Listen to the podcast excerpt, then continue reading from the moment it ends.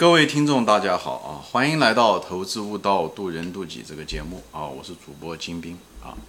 今天呢，嗯，谈一个区别吧啊，就是所谓的就是企业经营的可持续性和稳定性啊，稳定性。这地方讲的稳定性啊，就是就是实际上是什么呢？就是企业的这个利润或者是营业收入的一种稳定性。嗯，因为它跟有点像周期性的那个味道啊。就是稳定性，就它这个每年收入是不是能够很稳定，需求是不是很稳定，讲的就这个。那么一个周期性的行业，它前面三年好，后面可能两三年又不行，这样子周期这有些叫周期股，就是像钢铁啊、水泥啊，这跟基建有关系，化工啊，对不对？汽车啊，这些东西都属于周期性的行业。嗯，它这个利润啊、收入啊，它每年波动性很大，而往往这些行业又本身的成本很多，成本都是一些固定成本。最后导致了它什么呢？它如果这东西波动很大，它就有的时候，哎，它赚钱的时候那几年都赚钱，而且成长性也挺好。哦，后面几年的时候却跌到了低谷，以后赔很多钱，把前面几年挣的钱都可能赔光了。所以这种嗯企业呢，就是稳定性很差。那这种东西，但是又跟持续性不嗯没关系，因为它稳定性了以后，它还会再回来，呃，对吧？它从像波一样的，对不对？上涨，对不对？以后下跌，需求没了，以后再又回来了。所以它，它其实是是可持续性的，人们还需要，比方汽车，人们可能还需要这个汽车，钢铁，人们还需要钢铁。也许这几年需求差一点，但是后面的时候又会好。所以呢，可持续性和稳定性其实是有差别的。这是可持续是什么意思呢？就比方说说口罩，对不对？它就可持续性就比较差啊。疫情来的时候它有，后面可能就没有了。你还不知道下一次什么时候有，它没有周期性。而且很可能后面几十年都没有，上一次的时候 SARS 的时候才有，那十几年才有。那这次是几个月以后，那么下个月，对吧？以后可能都没有，疫情一结束它就没有了，你也不知道下次什么时候来，这说明它可持续性差。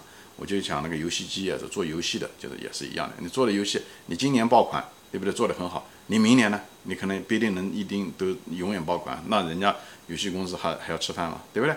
所以，这种公司，哎，就是游戏公司就是可持续性比较差。那么前面讲的那游戏平台就比较好。因为他只要做个平台，他不要做。你有什么游戏公司，你你把他的产品拿到，他跟你进行利润分享。那他这种平台永远是这样，他铁就是叫铁打的营盘流水式的兵，因为他的他控制着用户和平台啊社区，所以这种游戏平台公司像网易啊、腾讯啊，它可持续性就很好，对吧？所以我就想给大家区分一下的，周期性就是稳定性跟持续性是两个概念。好，持续性讲的是。需求还在不在未来，或者它会不会被别人颠覆掉？我专门有一集关关门讲到持续性，就是持续性一个一个是技术不能变化太快，不不会被别人颠覆掉，还有一个就是需求一定要在，不要需求一坏就没了啊，呃，人家不看电视了，那就是很很糟糕的一件事情啊，或者是电视老是技术上老是更新换代，或者电子产品老是更新换代，这都是不可持续性啊。举个例子啊，钢铁行业就是这样子，钢铁行业持续性就很强。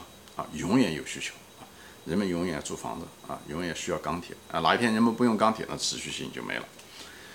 但是呢，钢铁却稳定性比较差，因为它跟房地产啊、跟汽车有这个周期、跟经济有都有关系，对不对？因为它是钢铁需求是基本上是两大块很重要，所以呢，所以它就是持续性强，稳定性差啊，周期性强，就这个意思。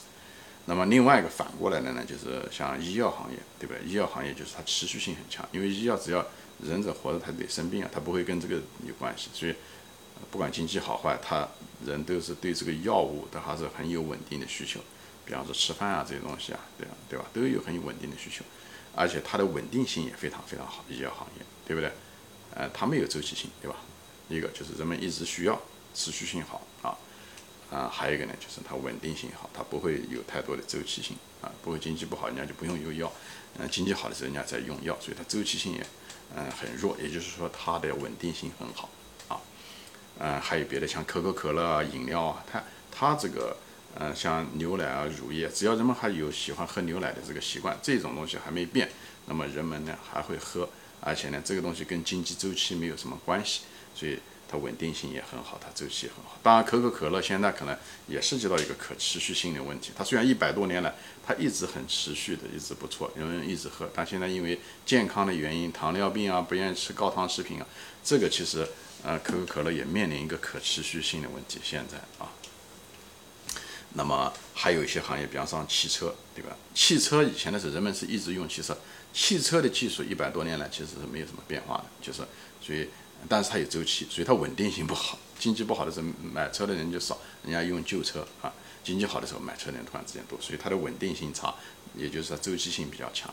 但是呢，它一直持续，一直有人需要汽车，对吧？人们，呃，随着自由啊，什么，对吧？人的乡村化，人们，呃，喜欢旅游啊，生活层次的增加，所以说汽车一直需求。但是现在汽车其实在可持续性上面也出现了问题，就像可口可乐一样的，它出现了个什么问题呢？就是一，人们用 Uber。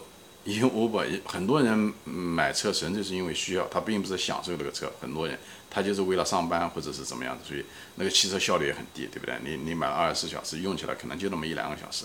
那么很多人开始用 Uber，对不对？那么一用 Uber，那车车辆速率肯定会小，只是那个车的使用率在提高。这样的话，大量的车没没人需要了，这是一。还这是就是需求在减少，需求减少就是影响到你的持续性，对不对？还有呢，就是另外一个呢，就是汽车的这个，嗯，新能源汽车在代替传统汽车，对吧？燃燃油汽车被嗯，新能源被特斯拉、被比亚迪这种公司在不断的代替，环境的因素啊，所以它技术革新也会造成很多不可持续性。